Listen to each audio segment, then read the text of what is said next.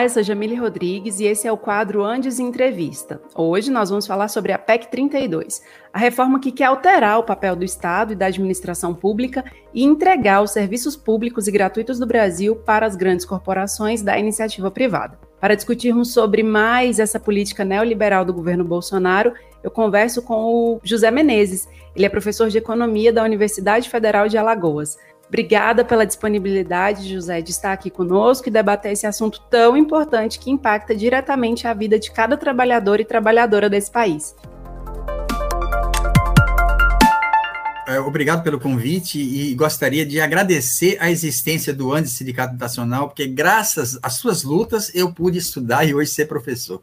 Bacana, professor. Bom, vamos lá. A reforma administrativa se apresenta como solução para reduzir os gastos públicos, como se os servidores públicos fossem os responsáveis pelos gastos da União. Mas há um gráfico elaborado pela Auditoria Cidadã, a partir dos dados do governo federal, que aponta que, em 2020, o gasto da União com a dívida pública foi de um trilhão. Isso representa 10 vezes mais o orçamento anual para a saúde, por exemplo. Afinal, o que é essa dívida e por que o governo federal usa a justificativa dos servidores públicos para liquidar o papel social do Estado? Bom, essa questão ela nos remete à análise não só do Brasil, porque a reforma administrativa encaminhada pelo governo federal, ela visa sincronizar o fim do serviço público, usando a dívida pública como justificativa. Usar a dívida pública como justificativa para as reformas neoliberais é parte do ritual seguido pelos vários governos e partidos em diversos momentos do processo de destruição dos direitos sociais nos variados países. A atual reforma administrativa proposta é filha tardia do processo de estabilização da moeda iniciado em 94 quando o Brasil introduziu o Plano Real, ali foi o momento em que as políticas neoliberais foram introduzidas. Então, ali, o nosso real passou a valer mais que o dólar, mas, em compensação, as taxas de juros e o processo de endividamento se multiplicaram. Então, o que nós temos aqui é exatamente essa ideia que tenta exatamente fazer o quê? sacrificar quem é vítima da política. Porque, na verdade, o que nós tivemos, desde antes até, foi um processo de sempre buscar o que se chamou ajuste fiscal. Então, o que nós temos agora é exatamente assim: quase metade do orçamento é utilizado para pagar o serviço da dívida pública e o resto que sobra é para pagar o que é fundamental. E aí é muito importante fazermos um resgate de como é que surgiu essa dívida pública essa dívida pública no Brasil, ela foi potencializada especialmente durante o regime militar. Ou seja, o regime militar tentando se legitimar, ele contraiu muitos empréstimos e nos vários estados que não tinha governadores eleitos, essas pessoas precisavam ter a mínima legitimidade. Então, os empréstimos externos chegaram para cá no momento que tentava legitimar a ditadura militar. Parte desse processo foi usado para financiar as burguesias locais e, em 1980, a taxa de juros nos Estados Unidos explodiu e, quando ela saiu de 5 para 20, todos os países foram capturados por isso. Mas o que, que aconteceu? Esse processo de endividamento, ele acabou financiando essas burguesias locais, mas o mais terrível de tudo é que quando surge o plano real, a política de juros altos, ela acabou sendo um elemento potencializador. Então, a dívida pública, ela surge para financiar as burguesias e ela passa a ser multiplicada cada vez mais. Então, o que, que nós tivemos? Em 97, nós tivemos um colapso fiscal nos vários estados e a dívida dos estados foi transformada em dívida federal. Só que naquele momento foi feito também o acordo com o FMI. O acordo com o FMI foi exigindo o processo de privatização das estatais federais, das estatais estaduais e desde então, cada estado passou a comprometer 12% da sua receita líquida com o pagamento da dívida. Então, parte de tudo isso levou à privatização dos bancos estaduais e à privatização das empresas estatais.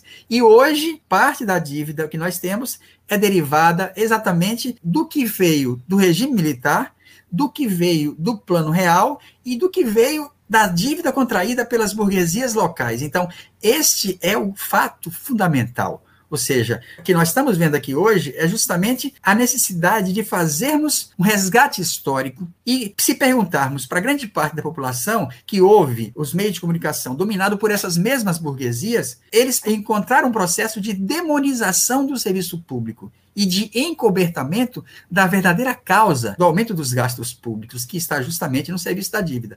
Por quê? Porque o que nós temos aqui é o sistema da dívida comandando as informações e culpando aqueles que ficaram o quê? Esses servidores públicos ficaram sem ter reajuste, ficaram sem ter concurso. Ou seja, as verdadeiras vítimas da política neoliberal não são apenas os servidores públicos, é a população porque os servidores públicos servem exatamente à população. Para rolar essa dívida dos estados por mais de 20 anos, se exigiu o quê? O fim do concurso público, se exigiu o fim do reajuste, o fim de tudo.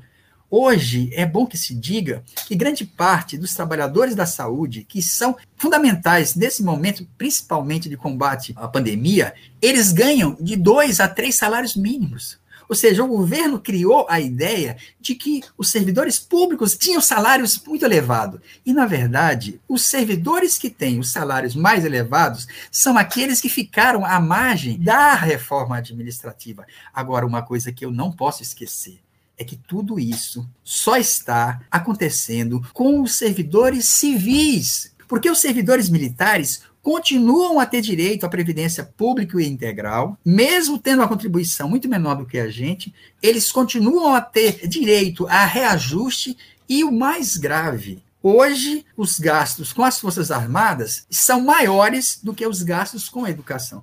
Mas tem uma situação que me chamou muito a atenção e eu queria discutir com o senhor também nesse programa. Existe uma cartilha que foi desenvolvida pelo Banco Mundial e que trata da gestão de pessoas e folha de pagamentos no setor público brasileiro. Quando a gente está lendo esse documento, logo a gente percebe que quase todos os pontos da PEC 32 estão por lá. De maneira bem sintética, essa cartilha orienta a como diminuir expressivamente a participação do Estado nas políticas sociais e de atenção à população, transferindo esses serviços para a iniciativa privada. O que, que isso representa? A partir dos anos 80, houve uma queda da taxa de lucro do setor industrial, especialmente nos Estados Unidos. E esses capitais que estavam aplicados nas indústrias, com a rentabilidade baixa, eles começaram a procurar outras formas de ganhar dinheiro. E aí, as reformas que passaram a acontecer, essas reformas visavam exatamente o quê? Permitir que o setor privado começasse a atuar na substituição do Estado nas suas funções. Então, nos Estados Unidos, começou com a Previdência, mas todos os serviços públicos, especialmente com a expansão do neoliberalismo, teve como objetivo exatamente isso: o Estado passa a ser substituído pela iniciativa privada, que deixa de investir produtivamente, por isso nós tivemos desindustrialização, por isso nós tivemos a década perdida nos Estados Unidos, tivemos a retração da economia mundial. Mas aí que está.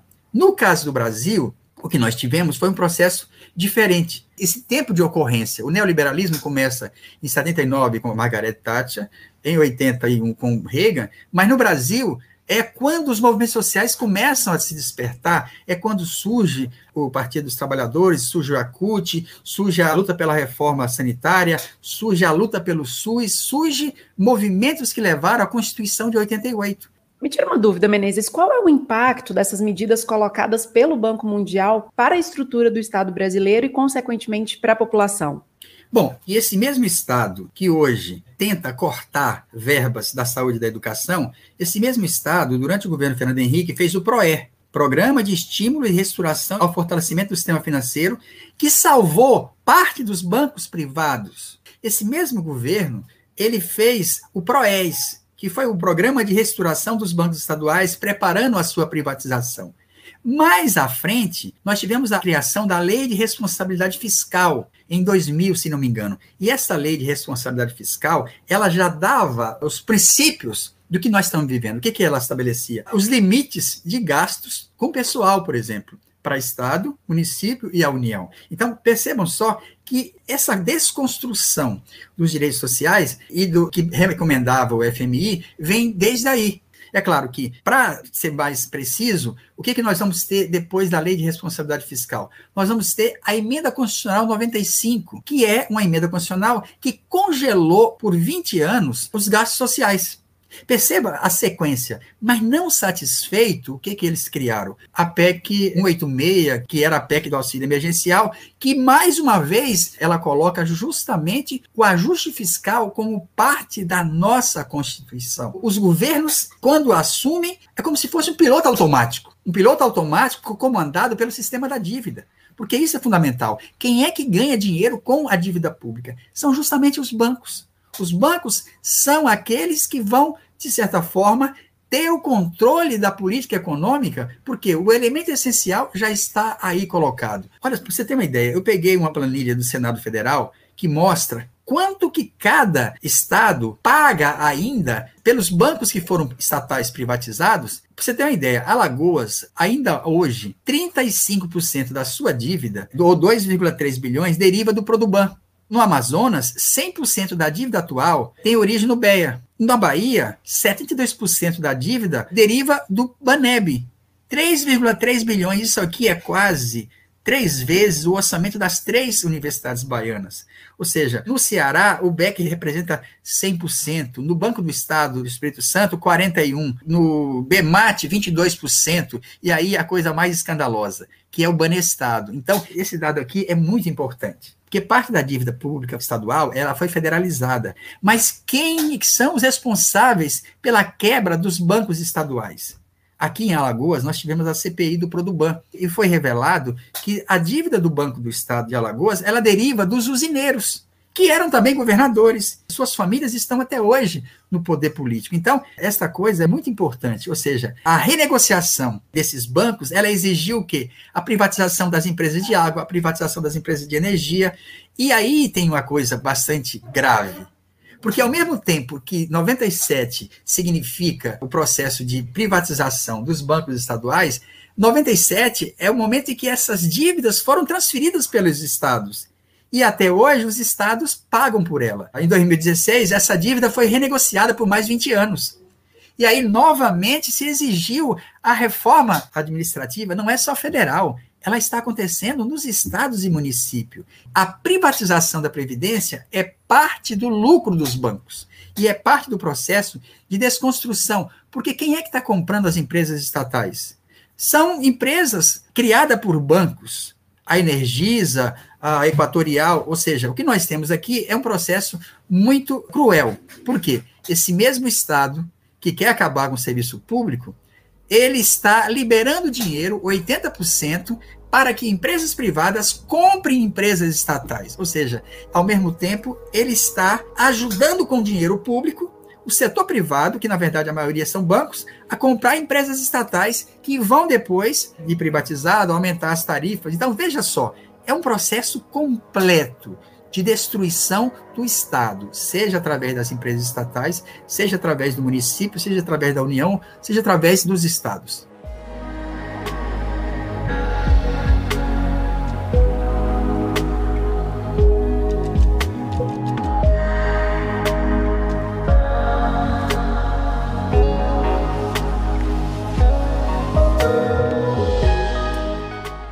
Falarmos da carreira docente, nós temos que fazer um resgate de como é que ela se constituiu. E aí, uma coisa muito importante é que em 1985 nós tivemos uma greve bastante forte que queria exigir reajuste do salário, queria exigir financiamento da universidade, mas queria a carreira porque não existia carreira. Nessa época, não existia concurso público, não existia. Os sindicatos eram proibidos de existir.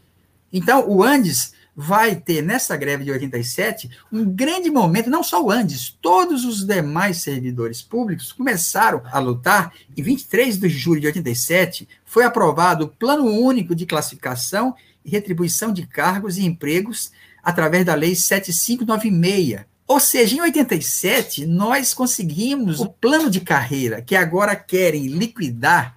Ele surgiu exatamente de uma greve fortíssima. E não só isso, Ali a pauta também era a previdência pública integral. A carreira docente, ela resulta das lutas que nós conseguimos. A partir de 88 vem a Constituição, veio o artigo 206 e o artigo 207, mas todo esse processo levou ao quê? Uma carreira que nos permitia concurso público, estabilidade, que permitia capacitação, que permitia a previdência pública integral, progressões verticais e horizontais. Em 87, se tentou ampliar as autarquias. A maioria dos professores eram oristas. Ou seja, eu diria que o quadro que estão querendo colocar agora com a reforma que estão propondo é como se fosse um resgate anterior a 87. Porque naquela época, a situação que se estava colocando ali era de criar as fundações privadas, era de cobrar mensalidade. Então, veja só como é importante que a nova geração de professores saibam que essa carreira que agora querem eliminar, ela é fruto da luta não só dos professores, porque nós tivemos a adesão de, dos técnicos administrativos, dos estudantes, nós tivemos a adesão de todos os servidores públicos. Então, esse aspecto é muito importante. Mas aí o que aconteceu? Fruto dessa luta, nós tivemos essas conquistas e nós tivemos também a referência desse plano de carreira, ele serviu para as universidades estaduais, porque a partir daí as universidades estaduais passaram também a lutar por um plano de carreira igual. Não só isso, para o setor privado, porque nós tínhamos o setor privado dentro do ANDES. Então, esta luta que foi travada naquele momento permitiu exatamente isso a carreira docente entendida não só como o período em que você está dentro da universidade, mas a carreira docente como também parte da previdência público e integral. Aí a nossa carreira teve uma grande perda quando, em 2003, foi aprovada a reforma da Previdência, que permitiu o fundo de pensão dos servidores públicos. E em 2013 ou 2012, eu não lembro exatamente, foi criado o FUNPRESP. E aí sim nós tivemos uma perda grande, porque quando eu falo de carreira, eu estou falando de quando você está dentro da universidade e de quando você se aposenta. E aí foi criado o quê? Foi criado um fundo de pensão e o principal, que dividiu a categoria, porque a partir daí a previdência pública só é referente ao teto da previdência. Então aí nós temos agora uma situação de precarização e de diferenciação. Por isso é muito importante saber que o processo de destruição da carreira tem o seu ponto culminante agora mas ele não é algo que ocorre só com os docentes. Ele é algo que já tinha acontecido com a maior parte dos países e que no Brasil ele teve seus vários andamentos. E aí, o surgimento da IBSER também é outro processo. Então, é muito importante sabermos que, antes de todo esse processo, já havia um processo de destruição das carreiras e que agora se tenta colocar o seu ponto de ápice, que seria exatamente a PEC 32. Qual seria, assim, o impacto que a PEC 32 traz para o tripé ensino, pesquisa e extensão nas universidades e como que isso pode prejudicar a qualidade da produção acadêmica, do ensino? A grande conquista que o movimento docente conseguiu foi justamente uma concepção de universidade. E essa concepção de universidade, e aí tem o artigo 206 que garantiu a gratuidade e o 207 que garantiu a autonomia, ele pressupunha exatamente que a universidade tinha que se basear no tripé ensino, pesquisa e extensão. Quando surgiu a GED e quando foram surgindo novas modificações do nosso plano de carreira, nós tivemos também a mudança, a tentativa de remuneração da gente começou a se alterar. E aí nós tivemos exatamente as tentativas de ataque ao tripé. E o tripé é exatamente o elemento mais importante que nós temos aqui. Ou seja, o que, que nós estamos vivenciando hoje, durante essa pandemia?